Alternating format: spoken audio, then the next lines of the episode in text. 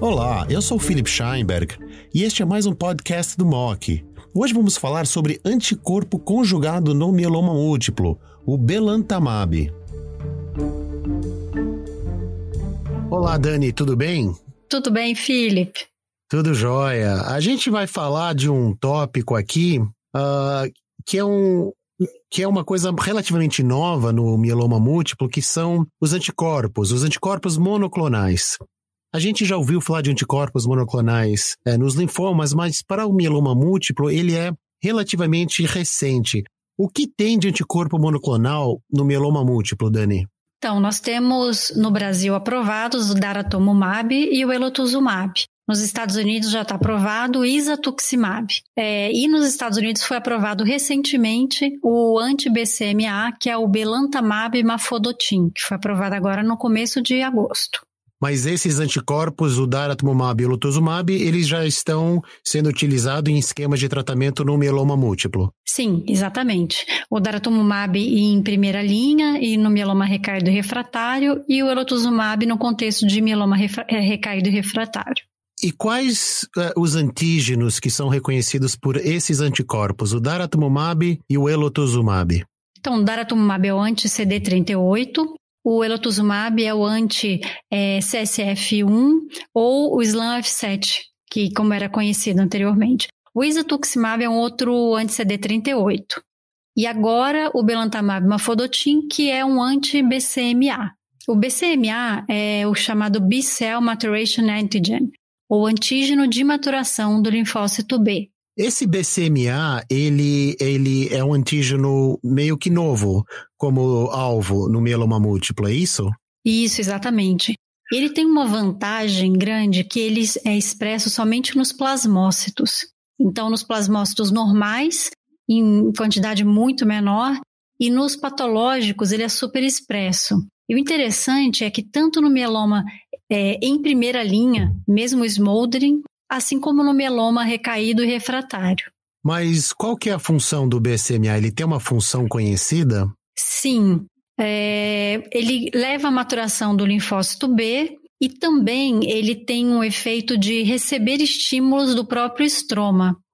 Então, quer dizer, aquela situação que a gente sabe que o estroma leva a um, um, a um dá um feedback positivo para que o plasmócito continue é, proliferando e tem uma vantagem adaptativa. O belantamab, então, reconhece esse BCMA, é isso? Isso, exatamente. E como é que ele faz isso? Então, uh, ele, é um, ele é um anticorpo anti-BCMA e o interessante é que ele é um conjugado de anticorpo com droga. Então, a droga é o mafodotin, que é a monometil auristatina F. Então, o mecanismo de ação é parecido com o brentuximab. Né? Então, é, o anticorpo se liga à célula patológica, é internalizado e libera o medicamento. Mas o que é interessante é que tanto o belantamab quanto o mafodotin, ou seja, o anticorpo e a droga, ambos têm efeito. É, então, o belantamab ele inibe esse estímulo proliferativo do estroma e o mafodotin ele interrompe o ciclo celular. E quais foram os estudos, então, Dani, que investigaram o uso do belantamab no mieloma múltiplo? A sequência de estudos é chamada de DREAM, com dois M's. E começou-se com o DREAM 1, em monoterapia, um estudo exploratório. Depois partiu-se para o fase 2, o DREAM 2. Então, no primeiro estudo, tinha-se obtido 60% de resposta global, mas no segundo ficou consolidado como 31% e a grande maioria como resposta parcial. O interessante é que a resposta era duradoura, então, em torno de 73% dos pacientes continuava com, em remissão com seis meses. Então, nesse ponto, já recebeu a designação de breakthrough pelo FDA e de prime pelo EMA. E agora foi feita essa aprovação uh, pelo FDA. Agora, os pacientes que entraram nesse estudo, eles já eram previamente tratados, ou seja, recidivados refratários, é isso? Isso, exatamente. Há quatro linhas, a partir de quatro linhas nos dois estudos. E Dream, a gente tem até o Dream 7. No Brasil, nós temos o Dream 3, que abriu recentemente em vários centros de pesquisa. E qual que é o estudo do Dream 3? Então, o Dream 3 ele é a partir da terceira linha para pacientes que já receberam é, lenalidomida e o inibidor de proteasoma e que foram refratários, ou seja, recaíram durante o uso ou até 60 dias do final do tratamento. Então, tanto a lena como o inibidor de proteasoma não é obrigado é, não é obrigatório que, eles, que a pessoa tenha recebido os dois juntos, só recebido previamente. E o outro braço, ele é feito com a pomalidomida e a dexametasona. Então, é um estudo fase 3, randomizado, e o uso do belantamab ele é feito a cada três semanas até progressão ou toxicidade. E qual tem algum resultado desse estudo ou ainda não? Ainda não. Ele abriu agora, recentemente, e, e assim, a, a gente acha que o recrutamento vai ser relativamente rápido, porque a maioria dos pacientes já tem recebido, né, pelo menos no sistema uh, privado, esse tipo de droga. Então a gente já está vendo, já está vendo casos em que o paciente estão recaindo, uh, a pomalidomida não está aprovada no Brasil, então a gente acaba tendo poucas opções de resgate. Então, a aprovação do FDA então foi com base nos, nos primeiros dois estudos que você mencionou o Dream 1 e o Dream 2, é, está correto? Correto. E os demais estudos é, não são mais imunoterapia. Então, nós temos estudo que, ah, estudos que ou associam ou comparam com bortezomib, lenalidomida, DARA-VD, é, tem um bloqueador de perda do BCMA, e tem dois anticorpos que estão sendo associados uh, que são coestimuladores de célula T, um anti-OX40 e o anti-ICOS. E tem outras associações que estão vindo também. E como é que é feito o belantamab? Com qual, qual é a frequência e qual a dose que está sendo utilizada nesses estudos? Então, é uma infusão a cada três semanas. A infusão dura 30 minutos é, e até progressão uh, ou toxicidade. E, e, uma coisa interessante é que o, as reações infusionais são praticamente parecidas ao rituximab. Então, a gente vai esperar reação grave é em torno de pelo menos 2% dos casos. Então, isso é uma vantagem. Falando em efeitos adversos, Dani, é, como qualquer nova droga ou classe de drogas numa doença, a gente fica muito atento para os eventos adversos. O que você poderia dizer para a gente do que tem sido descrito até o momento em relação a, aos efeitos colaterais ou a toxicidade do belantamab? Então, é frequente fadiga e náusea. É, os eventos adversos grau 3, a maioria são hematológicos, porque a gente acaba né, sabendo lidar bem com eles, mas uma preocupação é que ele leva a alterações no epitélio da córnea, em que, em geral, até artigos específicos sobre isso mostram que há uma reversão após redução de dose ou interrupção de tratamento. A questão é que ela é muito frequente. Então, mais de 20% vão ter esse evento adverso. Então, leva a redução de acuidade visual, olhos secos, e se não for uh, cuidada, se for alguma coisa que persista, pode ter levar até uma úlcera de córnea. Então, a, ele, eles têm um sistema de liberação da medicação que parece o healthcare da, da lenalidomida. Então, ele chama BlameRat e, uh, a partir disso, um treinamento médico, etc., que as pessoas podem usar.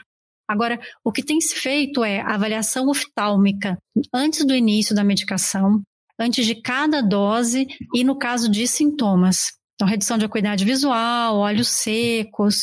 Então, esse seria o maior cuidado é, em relação a essa medicação. Curioso, porque esse não é um efeito adverso que a gente é, geralmente vê nas terapias da, não só do mieloma, mas, mas para linfoma e leucemias em geral. Quer dizer, é uma questão, é uma toxicidade ocular. Em quantos por cento dos pacientes tem esse tipo de, de, de evento?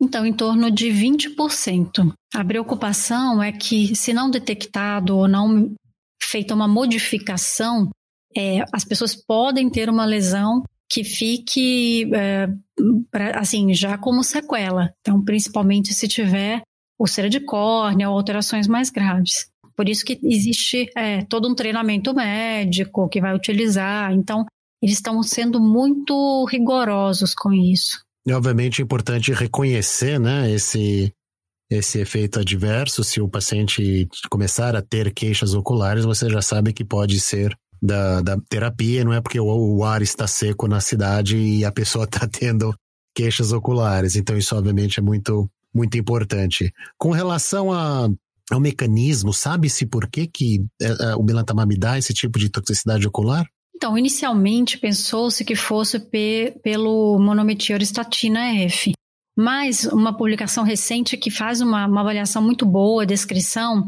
eles falam que esses microcistos que aparecem são provavelmente pelo belantamab. Então ainda está em estudo, há uma, há uma como se fosse uma descamação do, do epitélio da córnea.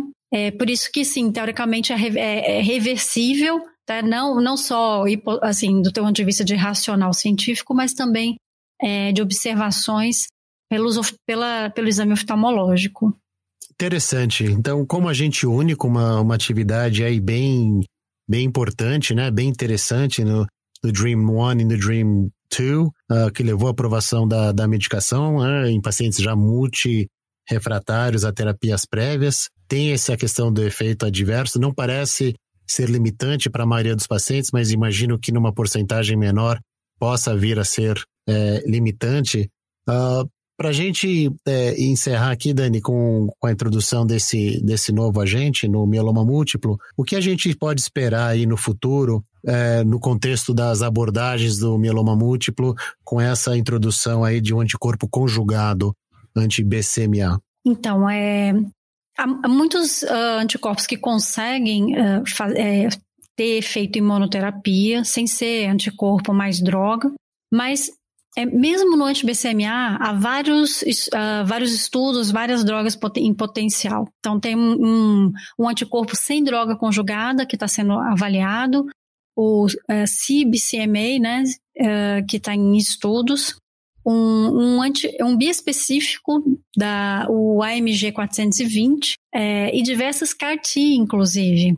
No Clinical Trials, tem 99 estudos registrados como CAR-T mieloma e desses, 64 são o anti-BCMA. Então é muito interessante que uh, não só estão buscando novos alvos, mas em geral o anti-BCMA, ele é o BCMA é um alvo que realmente veio para ficar. Interessante, muito interessante. Eu acho que abre uma oportunidade muito grande aí de, de novas terapêuticas, novas estratégias é, algumas da qual você mencionou, bispecífico, CAR-T, é, anticorpo conjugado. Então, realmente, é, me parece que a introdução desse antígeno com esses com essas modalidades de tratamento vão ajudar aí no cenário, provavelmente em combinação, né, Dani? Porque muitos dos, dos regimes aí mieloma múltiplo são em combinação com imunomodulador, inibidor de proteasoma, e aguardar os resultados mais definitivos e, como a gente geralmente costuma ver, começar a trazer mais para a primeira linha, né? A tendência toda é essa, né? Inclusive porque é, é onde a gente acaba investindo mais. Isso é uma coisa já bem estabelecida no, no mieloma múltiplo. Muito bom, eu acho que foi ótimo. A gente resumiu, você resumiu excelentemente bem uh, os principais aspectos do desenvolvimento, efeitos colaterais dessa medicação. Eu queria te agradecer mais uma vez, Dani, por é, resumir aqui de uma forma bastante é, concisa os principais achados, aprovações novas é, no, mieloma, no mieloma múltiplo com essa nova droga. Obrigada, Felipe. Eu acho que é, é, é uma coisa importante, inclusive, porque como não está acessível para a gente, é, são detalhes e são conteúdos que a gente precisa já começar a prestar atenção. Mas muito obrigada. Muito bom. Eu que agradeço e aguardando aí novas novidades aí no, nos podcasts. Obrigado, se cuidem. Um abraço. E não esqueça de seguir o Mock nos agregadores de podcast como Spotify, Apple e Google e receba notificações sobre os novos conteúdos.